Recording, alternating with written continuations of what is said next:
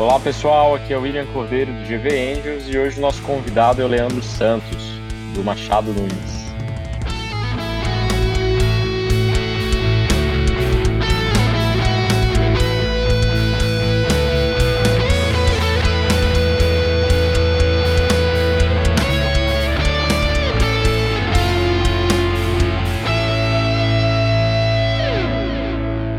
Oi Leandro, tudo bem? Tudo bem, William, e você? Tudo ótimo, muito legal ter você aqui no nosso episódio especial sobre os contratos de investimento. O Leandro, para quem não conhece, é advogado sênior no Machado Nunes, que é o escritório que assessora o GV Angels. O Leandro tem uma experiência muito grande na área de M&A, hoje ele é o coordenador da área de M&A do escritório e desde o nascimento do GV Angels tem trabalhado conosco em todas as negociações, em todos os últimos 24 dias que a rede de investidores de vendas tem feito. Então, a ideia de hoje é trazer um pouco dessa experiência e compartilhar um pouco desse conteúdo que é muito importante para o empreendedor que está nessa jornada de captação de investimentos. Trazer um pouco dos principais pontos que a gente acredita que são importantes para que você, empreendedor, possa fazer uma captação saudável, para que você não tenha um problema lá na sua empresa justamente no momento onde as coisas deveriam começar a acelerar, que é o momento do investimento. Leandro, a gente tem na nossa indústria aqui no Brasil de venture capital, né, principalmente quando a gente olha mais early stage para o investidor anjo, a figura de um instrumento que é o contrato de mútuo conversível. Explica para a gente por que, que esse, esse contrato ficou tão popular, por que, que a gente usa isso, o que, que é o contrato de mútuo conversível e aí a gente pode discorrer um pouco sobre as cláusulas e como que ele funciona. Legal, William. Poxa, é um prazer participar aqui desse bate-papo. Eu sou fã aí do, do GV Angels. É, sou muito fã do podcast, tenho ouvido aí, acompanhado os últimos podcasts de vocês, com alguns empreendedores até que eu tive a oportunidade de lidar em alguns dias. Então, estou muito feliz pelo convite. Obrigado. E para falar de Venture Capital, é, é, sempre um prazer. Eu que tenho me dedicado aí nos últimos seis, quase sete anos na área. Então, é, espero corresponder à altura do, do podcast. Bom, falando um pouco sobre o contrato de mútuo conversível, né? Da, porque da, de onde ele vem, né? Então, antes de, de falar a mecânica desse contrato, acho que é importante a gente relembrar para os ouvintes as formas pelas quais as empresas conseguem se capitalizar. Basicamente são duas formas, né? As empresas se capitalizam por meio de dívidas ou por meio de equity, por meio de participação. O que, eu quero dizer? Ou a empresa vai atrás, vai com o banco, vai pedir dinheiro emprestado, ou ela vai pegar dinheiro com seus próprios sócios ou trazer novos sócios. Quando a gente está falando de startup, está falando de empresas é, nos estágios iniciais, a gente sabe que a maioria delas sequer é, vai demorar muito para alcançar o break-even e, portanto, existe um risco grande daquele novo sócio, ou seja, o investidor, ele perder mais dinheiro do que ele vai colocar, tá? Pensando nisso, a gente faz a seguinte pergunta: poxa, então tá, o cara, é, a startup, ela não quer pegar só uma dívida e se vai atrás do mercado pegar um sócio, esse sócio, que seria um investidor aí, tem esse receio não teria um modelo híbrido, né? um modelo dívida que essa dívida pode converter? Esse modelo existe, tá? não é uma invenção. Existe a debênture conversível, só que ela não é aplicada para sociedades limitadas, que é 99% das startups começam é, com esse tipo societário. Bom, então qual que seria a solução? A solução foi a gente olhar para os nossos amigos aí dos Estados Unidos e ver o que, que eles estavam utilizando. Nos Estados Unidos, existem as convertible notes, que nada mais é do que um instrumento de dívida que pode ser convertido em equity, em participação societária. Poxa, aí o que, que nós brasileiros fizemos? Copiamos o modelo. Então vamos fazer o seguinte: vamos fazer na forma de um mútuo conversível em participação societária.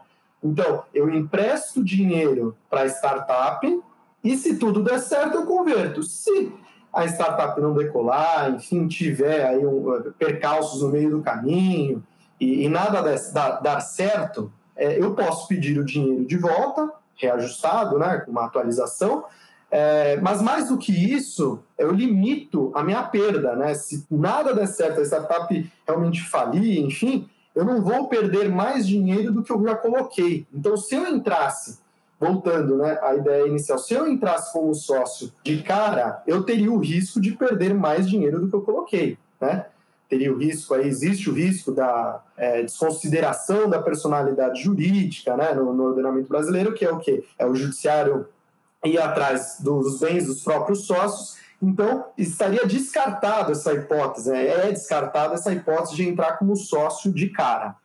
Exato, e nessa linha que você falou, é curioso porque quando a gente entra no investimento, a gente está assumindo que em 99% dos casos, ou a gente converte, ou a gente não, não vai ter como pedir o dinheiro de volta, porque se chegou ao, ao estágio de pensar em pedir o dinheiro de volta, é porque a empresa quebrou, a empresa não deu certo. Né? Então, meio que ou vai dar certo ou não vai dar certo. Acho que essa é um pouco da leitura de como que esse instrumento tem sido utilizado, né? William, perfeito. Você tocou num, num, ponto que é essencial, né? Se tudo der errado, grandes chances de o investidor nem reaver esse dinheiro, né? Só que, como eu disse anteriormente, ele limitou a perda. A perda dele ficou limitada ao, ao valor investido. Então, daí que o, o famigerado contrato de mútuo conversível ele, ele é o figurão né, do, do investimento anjo, é o grande instrumento. É, ainda não, não consigo visualizar instrumentos mais eficientes do que o próprio mútuo conversível, apesar de é, existir na lei o contrato de investimento anjo, né? Isso é importante até fazer uma diferença aqui tem previsão do contrato de investimento anjo, só que o contrato de investimento anjo, conforme o legislador ele previu, é, não tem a possibilidade da conversão.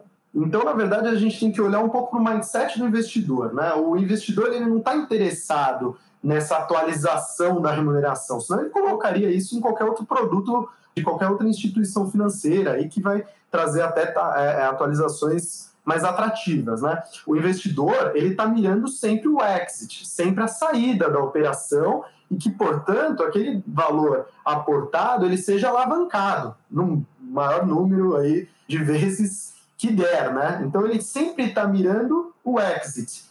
Eu acho que nesse ponto que você trouxe é onde gera essa confusão, né? Porque o, o contrato de participação além do que você falou, que não prevê a conversão em equity, ele também tem outros pontos que são bem estranhos, né? Por exemplo, você fica dois anos de lock-up, você não pode fazer uma conversão antecipada, por exemplo, né? Você também tem uma limitação de sete anos, né, para essa conversão. Ele acaba que não, não atende o que o investidor está buscando, porque se o negócio é bom, não só você quer converter, obviamente, como você vai querer acompanhar as rodadas seguintes e dobrar, triplicar e aumentar a sua exposição no negócio. Perfeito, William. E também tem uma outra questão que eu acho que é, e aí acho que um, uma questão que o legislador talvez ele não estivesse ali familiarizado com o que acontece né, no ecossistema de venture capital, é, principalmente de seed capital, né, esses estágios iniciais, que até a lei prevê a distribuição de, de dividendos para o investidor, né? Nesse contrato de participação. Só que a gente sabe que é muito difícil ter uma distribuição de dividendos nos primeiros anos, né? Então, como eu disse anteriormente, as empresas sequer break-varam, né? Quanto mais distribuir alguma coisa. Então, somado ao que você disse, né? Não existe a possibilidade de eu converter aquele valor em equity, né? Em participação, que é o que eu realmente quero. Aí eu tenho esse prazo limitado aí de sete anos, salvo engano. É, quer dizer, é, ele ficou inócuo, né? Então, o mútuo conversível, a brasileira, né, o nosso mútuo conversível Tupiniquim, ele é o grande instrumento, assim, eu, eu, te asseguro, aí tenho participado aí, acho que eu participei pelo menos aí de uns 200 deals durante toda a minha carreira e acho que eu utilizei uma vez o contrato de participação, tudo bem que ele é mais recente, enfim, mas. A empresa vai bem? Olha, eu não tenho mais notícias do que aconteceu, mas, é, enfim, o, o, instrumento de mútuo conversível ele é bastante eficiente em toda essa parte. Então, em, em resumo, né, é, rapidamente, né, o mútuo conversível ele é uma forma de eu do investidor não ingressar de cara é, no equity da empresa e, portanto, se tudo der errado, se a empresa, enfim, vira a falência, um pedido de recuperação judicial, não, não decolou, ele, digamos assim, ele tem uma válvula de escape de falar, olha, tenho, quero meu dinheiro de volta e, portanto, limitei aqui o, a minha perda ao valor efetivamente aportado. E o que acontece na prática é que ele não vai reaver o dinheiro porque a empresa, no fim, quebrou, né?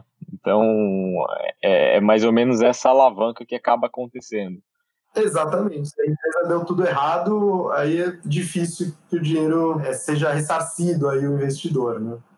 O que é legal destacar nesse momento é que, a princípio, essa parece ser uma conversa estranha, né? Você vai olhar para o empreendedor e falar, cara, vou investir na empresa. Então, agora você assumiu uma dívida aqui com a gente de um milhão de reais, essa dívida vai ser corrigida a uma taxa de IPCA mais 3. Então, começa como uma, como uma conversa estranha, né? Mas no fim do dia, esse é o mecanismo usado para entregar a opção para que esses credores possam converter esse valor nos termos definidos da rodada em ações preferenciais ordinárias, que na maioria das vezes são ações preferenciais é, no final do período de conversão. E aí é quando os investidores de fato viram acionistas da empresa, né, acionistas minoritários. Geralmente, quanto tempo demora esse período em que você está no contrato de mútuo? O que, que você tem visto hoje no mercado? Legal, Inês. Você tocou num ponto interessantíssimo, né? Que é aquela questão de o, o empreendedor ele fala, poxa, mas peraí, eu já eu tô com uma dívida, essa dívida vai ficar pendurada aqui no meu pescoço até o bel prazer do investidor falar, ah, vou converter ou não. Isso é interessante porque, é, de fato, tem a dívida e a dívida justamente ela existe para não descaracterizar o, o, contrato de mútuo. Né? É, imagina, chega na, nas mãos de um juiz desavisado que, olha, eu estou recebendo aqui um investimento, mas ele não é dívida, eu vou poder entrar na empresa a qualquer tempo. Aí fica parecendo que é uma sociedade de fato, que é tudo que o investidor não quer, né? O investidor, lembrando, né? O investidor ele quer limitar a, a perda, a eventual perda, né, ao valor investido. Então essa obrigação psicológica que no fundo acaba sendo psicológico, porque se tudo der errado, a startup não vai conseguir pagar aí o valor para o investidor, né? É, essa obrigação, ela existe tanto para não descaracterizar o contrato de mútuo, né, conversível, quanto também para o investidor fazer o negócio dar certo e saber que, olha, é, existe aí, eu vou ter uma dívida mesmo caso, caso não dê certo, então vou fazer de tudo para dar, e obviamente, se, se não der, aí é, o investidor já tem isso em mente que pode não ter o, o valor de volta, né? Então essa é a questão da obrigação de ter essa dívida, né? Para não descaracterizar o contrato de mútuo. Respondendo a sua outra pergunta em relação ao tempo, varia muito, né? O que a gente vê na prática aí, os contratos firmados aí é, de 36 a, até 48 meses, né? às vezes renováveis pelo mesmo período, né? Tem muito investidor aí que prefere, é, é, assim, a ideia da conversão é sempre no máximo possível de tempo é, para que a startup seja mais robusta e, e tenha ganhado tração necessária para fazer frente aos seus negócios, enfim, e ele não vir a ser responsabilizado. Isso é uma outra coisa que você tocou que vale a pena ressaltar. A obrigação de no dia D-1 da conversão, a startup ser transformada em sociedade anônima. Né? Isso tem um motivo. Né? A ideia de, do empreendedor transformar ali a, a sociedade limitada dele em uma sociedade anônima é justamente para quê? Primeiro, porque a questão da sociedade anônima, a desconsideração da personalidade jurídica é vista de outra forma diferentemente da sociedade limitada. Né? Quando a gente fala da sociedade anônima, a gente está falando de uma sociedade, aí o termo é, que a doutrina usa, né? a sociedade né? as pessoas se juntam ali meramente por uma questão, um vínculo de capital. Enquanto a sociedade limitada, desde os seus da sua origem, é uma sociedade de pessoas. As pessoas se juntam por um vínculo pessoal, né? Então, esse é o primeiro ponto. Eu falo, olha, é, eu vou converter, mas você vai ter que transformar a sua sociedade limitada em sociedade anônima. Com isso, eu já trago aí uma questão muito mais profissional, né? Eu, eu tiro, eu afasto significativamente o risco de uma desconsideração da personalidade jurídica, sem contar que a, as sociedades anônimas elas possuem muito é, mais ferramentas né, para a gente trabalhar tanto com governança, com captação de recursos. E, Leandro, nessa linha que você fala, é aí que a gente sobe a régua, no caso, e traz a figura, por exemplo, do acordo de acionistas. Né? Então, agora que a empresa é um SA, você substitui o seu contrato ali de mútuo, depois da conversão, por um acordo de acionistas onde você vai poder prever de forma organizada como que quais são direitos e obrigações de cada uma dessas partes, certo? Perfeito, William. É, é, muito comum até o próprio contrato de mútuo conversível, que eu vou falar na sequência aí, as cláusulas mais emblemáticas, é, mas é comum assegurar direitos pós-conversão, que seriam esses direitos que estariam num acordo de sócios, né, num acordo de acionistas. Né? Então é normal, na maioria dos deals que eu participo, é, maioria esmagadora, eu diria, já tem, é, obviamente, a gente já prevê aí é, cláusulas, direitos, enfim, que serão é, terão de ser observados no momento pós-conversão, justamente para o investidor não ter que ir lá na frente discutir algo que já pode discutir desde já, né? Já vamos deixar pré-setado aqui quais são os direitos de eventual acordo de acionistas para lá na frente não não ter um embrólio de, opa, mas espera aí, esse direito você não tinha falado, enfim. É, é, esse é o sentido. Legal. E explorando um pouco mais esse lado, Leandro, a gente tem, então, de um lado, um contrato de dívida, onde o objetivo, no final do dia, no sucesso do investimento, é que ele possibilite uma conversão e acesso dos, até então, credores em equity, e aí a gente começa a ter uma governança mais estruturada, mas para que isso se mantenha saudável, para que a gente tenha todas as partes confortáveis dentro desse contrato, a gente tem algumas cláusulas que são emblemáticas do processo de investimento. Algumas com o objetivo de resguardar os investidores de assumir um risco trabalhista ou tributário que a empresa possa ter, outras garantir que os empreendedores terão controle da empresa durante todo o período onde eles precisam estar incentivados. Outros mecanismos permitem a expulsão ou não de uma pessoa do cap table, do, da sociedade. Cada uma dessas cláusulas tem um objetivo e, moderadamente, todas elas, conforme são colocadas, são importantes para que essa sociedade se mantenha saudável e o negócio consiga crescer. Quais são os principais pontos do contrato de investimento na sua opinião, a gente poderia comentar aqui para os empreendedores que estão planejando uma rodada? O que, que ele deve ali ter em mente na hora de ler a, a primeira minuta que foi circulada com ele sobre um, um possível investimento? Legal, William. Pergunta interessante. É, o que eu sempre falo, né, tanto para os empreendedores quanto para os investidores. Tem que pensar que é um contrato, sim, de dívida, né, que pode vir a ser é, convertido em participação. Então, a primeira coisa é: ah, mas aí eu não queria ter essa dívida. Olha, se você retira a parte da dívida, conforme eu havia dito anteriormente, você pode descaracterizar o mútuo. Então, é, vai ser muito difícil você, empreendedor, falar assim: ah, putz, mas eu não queria ficar pendurado essa dívida aqui no meu balanço. Vai ser muito difícil algum investidor aceitar esse tipo de questão. Então tem que ter em mente que sim é um contrato de dívida que pode ser convertido. O importante aqui é lembrar que qual que é o, a preocupação do investidor, né? O, o, o investidor ele tem uma preocupação de que os empreendedores não larguem o barco, não utilizem o dinheiro para outros fins, senão é, para expansão do, das atividades da startup, enfim, enfim para fazer aí dar certo o plano de negócios. E então ele tem essa preocupação de não ter esse esvaziamento e preocupação que o seu dinheiro esteja alocado ali, eh, o empreendedor esteja fazendo a parte dele. Então, dito isso, uma primeira cláusula que é comum nesse tipo de contrato é uma cláusula de vencimento antecipado. Eh, essa cláusula de vencimento antecipado protege ali o investidor de o um empreendedor começar a utilizar esse dinheiro para outros fins. Né? A partir do momento que você, empreendedor, vai utilizar esse dinheiro para outros fins, ou de repente é, já teve aí um dias de uma falência, de um pedido de recuperação judicial, ou o empreendedor começa a fazer uma, uma venda substancial dos ativos, tem-se aí o vencimento antecipado, que é o que? Opa, peraí, então já vamos terminar esse contrato agora. Estou vendo que você, empreendedor, está desvirtuando, né, digamos assim, né, o valor, está usando para outra coisa, enfim. Apareceu lá parcela da BMW. Aí complica, né? Exatamente, ah, o cara, não, putz, aqui o meu sonho de consumo era, era ter aqui um, um quadro é, do pintor X, então gastei tudo aqui, desculpa, era minha assina. Não, então peraí, vamos, vamos terminar o contrato, a gente encerra o contrato, então ele vence antecipadamente. Então, o dinheiro que eu coloquei, eu, investidor, coloquei, ele tem que é, ser pago pela startup, né?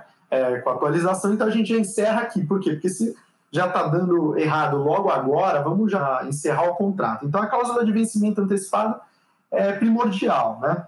Outra cláusula que é muito importante, como eu falei, né? A preocupação do investidor é que os empreendedores largam o barco, né? E a gente já viu isso acontecer bastante na prática, né? Até porque nesse momento que a gente investe, né, aproveitando esse gancho que você falou, essa preocupação de os empreendedores abandonarem o barco, a gente está investindo em pessoas, né? Não tem processo, não tem se em muitos dos casos se se o CEO for trocado, o negócio acabou. Né? O, tá aí o perigo de um exemplo de por que, que a gente não olha tanto, por exemplo, mais a nossa tese para uma startup solo founder, que tem um CEO que é dono de tudo e não tem ali um CTO ou um outro se level para compartilhar o dia, né? Porque se essa pessoa sair, acabou a empresa, né? Justamente esse ponto que você está trazendo.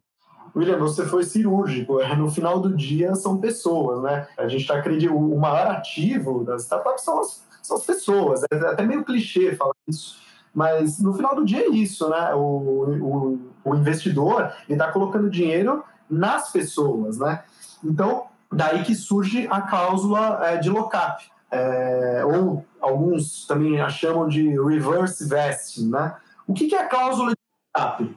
A cláusula de lock-up nada mais é do que é, a previsão de uma dedicação exclusiva, é, integral aí do, dos empreendedores durante ao menos né, o tempo de vigência do contrato. Tá. E se ele abandonar o barco? Se ele abandonar o barco, Aí costuma se colocar aí o primeiro ano, segundo ano, terceiro ano, vamos supor aqui um contrato aí usual de, de três, três anos, né? Ah, ele abandonou no período aí de 0 a 12 meses, estipulado uma perda aí da participação deste empreendedor que abandonou o barco. Ah, do 13 terceiro mês ao 24 é, outro percentual. De modo que se o cara abandona nos primeiros meses, o percentual é muito maior do que aquele cara que abandonou lá no último ano, né? Isso é comum, a gente já viu, tem muito tem muito startup que o founder ele largou tudo, largou o trabalho dele com carteira assinada, ele foi empreender. A gente sabe a dificuldade de empreender no Brasil, o desafio que é empreender no Brasil. E passou dois anos ele fala: Putz, eu vou, vou voltar, vou ter minha carteira assinada ali, vou, vou voltar para o meu trabalho trivial e que eu tenho uma segurança financeira maior do que empreender. Não, tá tudo certo, é uma opção dele. Só que precisa ter um pênalti, né? Porque aí amanhã ou depois a startup decola e ele não pode ficar com aquela mesma participação que ele, que ele tinha, já que ele não remou ali com os demais marinheiros, né? Exatamente, né? Quem quer rir tem que fazer rir, né? Não tem essa de sair da empresa e fica lá o cap table tomado de um, um founder que não faz mais parte do negócio. Cara, eu vejo isso com tanta frequência. Essa é uma preocupação que os founders precisam redobrar, né? Você pode prejudicar muito a sua empresa se isso acontecer. Com certeza. E até já, já ouvi até de empreendedor, o próprio empreendedor falando, é, poxa, mas aí se o cara, se eu largar o barco, eu tenho que perder tudo, eu não tenho nem que ficar com participação. Não, calma, também é, os investidores anjos, né? É, por isso é o nome anjo, a ideia é que tenha aí uma parcimônia, que exista aí também o, entendimento da situação, né? É, então, é, só para finalizar essa cláusula, essa cláusula é chamada cláusula de lock-up, né? Ou reverse vesting, né? Uh, dando sequência, a outra cláusula que conversa bastante com essa cláusula é a própria cláusula de não compete, né? De não concorrência. É, então, a ideia mais uma vez, é que eu, empreendedor, me dedique exclusivamente aqui aos negócios da startup e eu não vou para o concorrente ou eu não abro uma outra empresa igual é, porque eu falei, ah, agora eu já entendi ali, já peguei a expertise, agora vou montar uma outra e eu ganho dinheiro sozinho, enfim. Então, essa cláusula de, de não concorrência, cláusula de não compete, ela é muito comum. Ela, ela, na verdade, ela tem que ter, né? Porque até se o founder largar o bar, founder sai da startup, ele não pode abrir uma outra igual, né? Cara, e até exemplificando, comentando um pouco desse seu ponto, parece meio bobo você pensar, pô, mas o, tem todo um, um relacionamento ali, o founder não vai sair para copiar o negócio e fazer outra coisa igual. E aí você tem o caso daquele CTO que tem uma porcentagem muito pequena da empresa, ou o incentivo para ele não está muito claro. Ele está há dois, três anos quebrando cabeça, porque não foi construído um, um instrumento ali de incentivos para que ele vista participação da empresa e se mantenha motivado. E o cara bate na porta dele e fala: Cara, vamos fazer um negócio semelhante aqui. Agora você entra com uma participação maior é, a gente está capitalizado, a gente pode tracionar mais rápido, vende o sonho, o cara, tchau, abraço, e vai fazer outra coisa, né? Então, não chega a ser um negócio tão surreal assim, é um negócio de racional, financeiro, né? Vai chegar um momento que nas decisões difíceis, se não houver incentivos né, no equity, que é onde o founder vai de fato ficar rico, não vai ser no salário. Se não tiver essa visão de, de que estão todos juntos para construir um negócio grande, a conta tem que fechar, né? A pessoa vai acabar desvirtuando e indo para o outro lado. Então, esse ponto que você falou também é muito importante. Com certeza. E isso acontece todo dia, né, William? A gente vê na prática, né? Exatamente esse ponto que você trouxe. O, empreendedor, ele tem que estar tá seguro e confortável, né? E aqueles colaboradores-chave, enfim, né? É, o empreendedor ele tem que trazer essa segurança aí para esses colaboradores-chave de desincentivá-los de irem para o concorrente, de desincentivá-los. Porque se você está num, num negócio você está apostando e vai ter uma grandeza que eu não vou precisar ir para o concorrente por troca de migalhas, né? Às vezes nem é migalha, às vezes é um preço razoável, né? É, você acaba desincentivando essa prática, que é uma prática do dia a dia, a gente vê isso diariamente. E Leandro, exatamente nesse ponto que você fala, né? Eu, eu, vejo, às vezes, conversando com alguns empreendedores, um negócio muito inicial.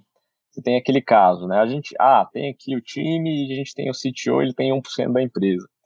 E aí eu faço esse exercício, né? Eu falo, cara, então beleza, se a empresa for razoavelmente bem sucedida, o negócio for vendido por 100 milhões de reais daqui 5 anos, 6, 10 anos, quanto que você vai colocar no bolso se você tiver levando em consideração todas as diluições você vai tomar em cada uma das rodadas até chegar lá, né? Então, cara, vai valer a pena colocar um milhão de reais no bolso trabalhando 10 anos, recebendo um valor abaixo de mercado durante o período que a empresa está amadurecendo? Não vai. Vai chegar uma empresa grande, vai chegar uma grande empresa de tecnologia e vai oferecer 400 mil reais por ano para você ir lá porque você manda bem e você não tem incentivos na empresa. Então esse esse ponto que você está apresentando ele realmente é muito importante, né? Você ter construído um lockup, você ter incentivos alinhados para que todos estejam trabalhando motivados. Com certeza, William. E uma coisa que a gente vê também, só para pegar o último gancho antes de entrar numa próxima causa, é pensar que o prolabore aí dos empreendedores, né, o salário aí dos empreendedores, ele não pode ser irrisório a ponto do, do empreendedor não conseguir se manter, mas ele tem que lembrar que ele não está trabalhando ainda numa empresa listada na bolsa, numa multinacional, enfim. Então, é, tem que ter sempre essa, esse equilíbrio para que o negócio avance, não desestimule esses colaboradores-chave e, ao mesmo tempo, não esvazie o caixa da startup. Né? Então, é uma tarefa realmente de equilibrista, eu realmente tiro o chapéu aí para os empreendedores brasileiros e para os investidores que acreditam neles, né? É, bom, passando para a próxima cláusula, e essa é muito interessante, William, porque esse é um caso emblemático que a gente está tendo agora da Lynx, né?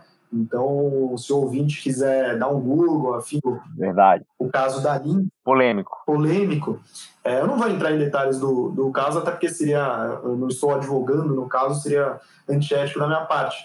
Mas é um caso que tem levantado aí a necessidade de ter uma cláusula no contrato de mútuo conversível para diferenciar preço de earnout. E eu explico. Qual que é o, o, o, depois desse caso emblemático da Lynx, o que que os investidores, qual que é a preocupação é, atual dos investidores? Que a startup seja comprada ali por um, por um preço que na verdade ele não vai refletir o preço original da venda e sim esse preço original vai ter um reflexo no earnout para os empreendedores. Ou seja, a startup ela vale 100 reais. Aí os empreendedores, não, vamos vender por 20 reais e os outros 80 reais, ou seja, os outros 80% do preço, você, comprador, me paga a título de earnout. Ou seja, ele vendeu a startup que valeria 100 reais por 20 reais e os outros 80% do preço vai estar tá aí em metas para esses empreendedores, metas aí que são comuns é, para pagamento de, de earnout. Então, isso, na verdade, é um earnout disfarçado de preço. É, a ideia que os investidores é, estão preocupados hoje em dia é: poxa, não, peraí, você quer pagar earnout para os empreendedores? Faz todo sentido porque os empreendedores às vezes vão continuar na operação, né? A startup é adquirida, mas os empreendedores ali, os executivos-chave, continuam na operação. Só que esse earnout, ele tem que ser atrelada a metas futuras e variáveis, né? Balizadas com o mercado, né? Eu falar que, ah, não, vou te pagar 20% aqui, os 80% eu pago só para vocês, é como dar um bypass em todos os outros investidores que estavam ali no cap table que acreditaram no negócio. Então, essa é uma cláusula muito interessante, a gente tem adotado bastante. É, os empreendedores ainda estão com, com dificuldade de entendê-la, mas o mecanismo é simples. Se eu vou vender a startup, presume-se que, lógico, tudo é negociável, né? Mas usualmente né, o earnout não pode ser maior que o, que o preço. Né? Essa é uma cláusula bastante é, interessante que tem sido alvo de inúmeras discussões. Bem colocado. Na verdade, isso é bem importante mesmo que seja alinhado. E eu ia te perguntar, Leandro, você também tem algumas cláusulas que garantem o investidor é, alinhamento. Né? Então, a gente chama de tag along pode explicar para a gente o que, que é tag along e o que, que é drag along? Claro, eu explico sim. É, essas cláusulas, elas, na verdade, elas são muito mais utilizadas no momento ali pós-conversão, né?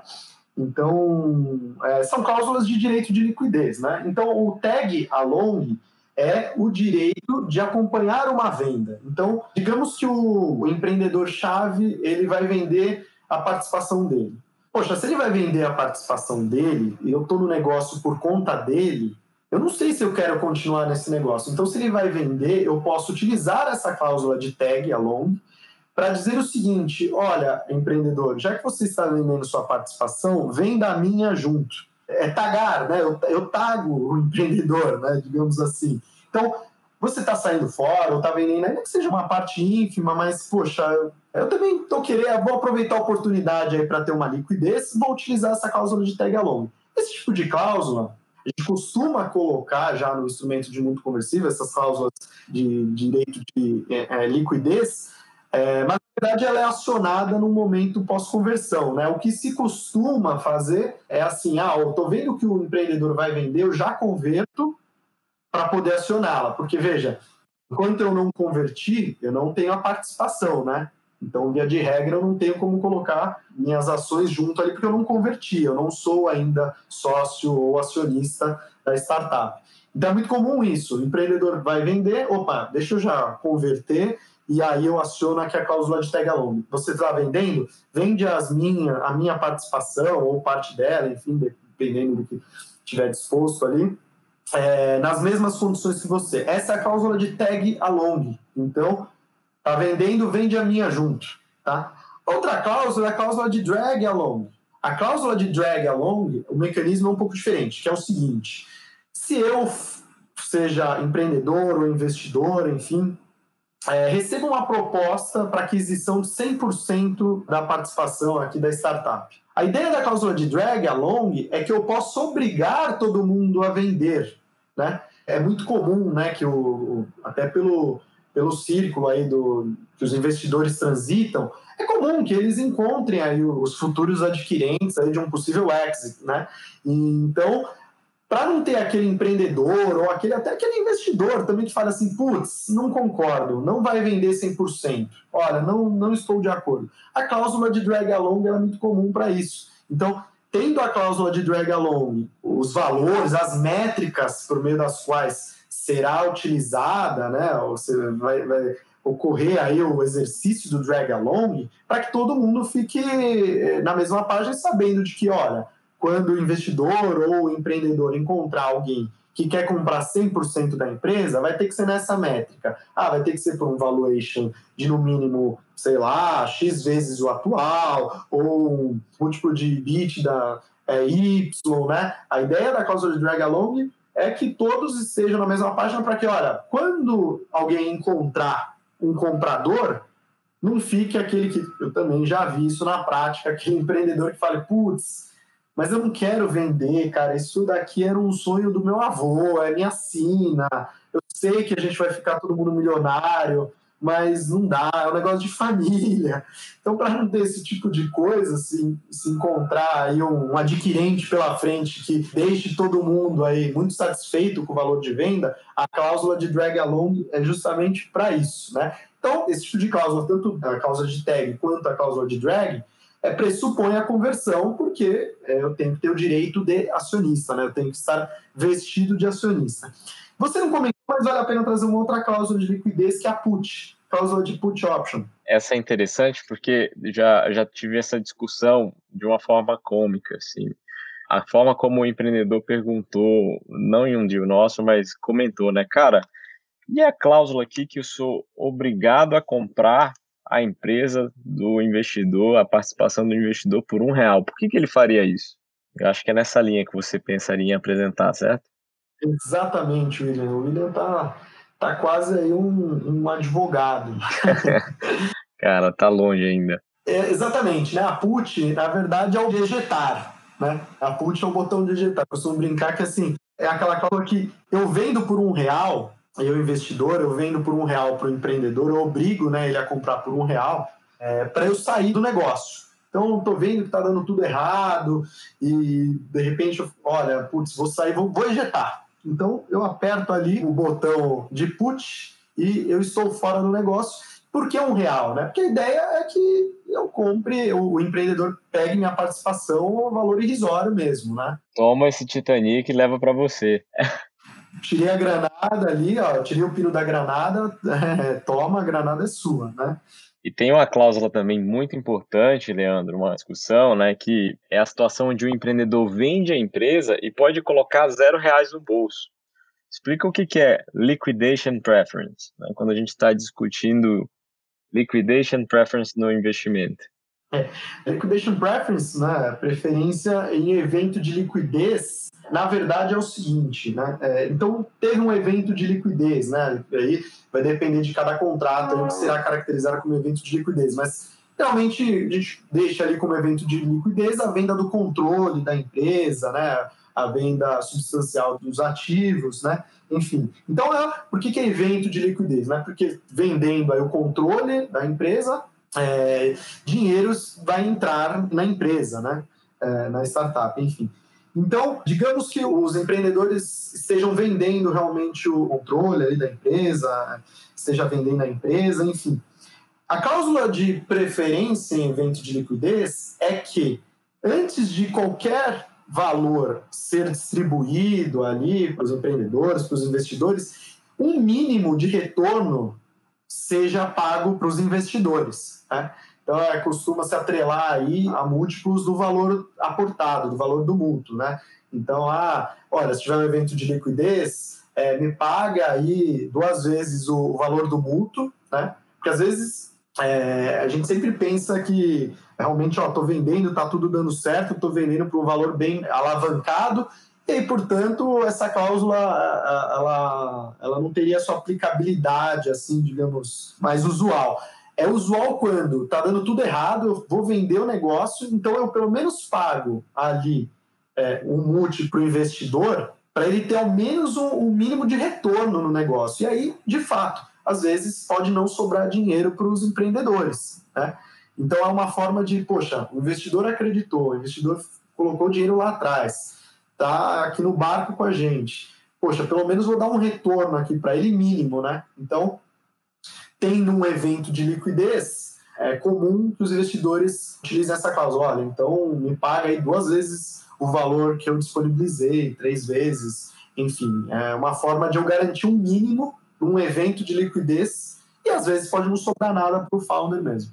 E aí, quanto maior o dinheiro, é, mais esse stack de liquidation preference vai aumentando, né? Você vai ter os fundos na frente, o fundo mais recente na frente, por aí vai, que pode acontecer. Então, o empreendedor tem que ter muito cuidado nessa negociação, né?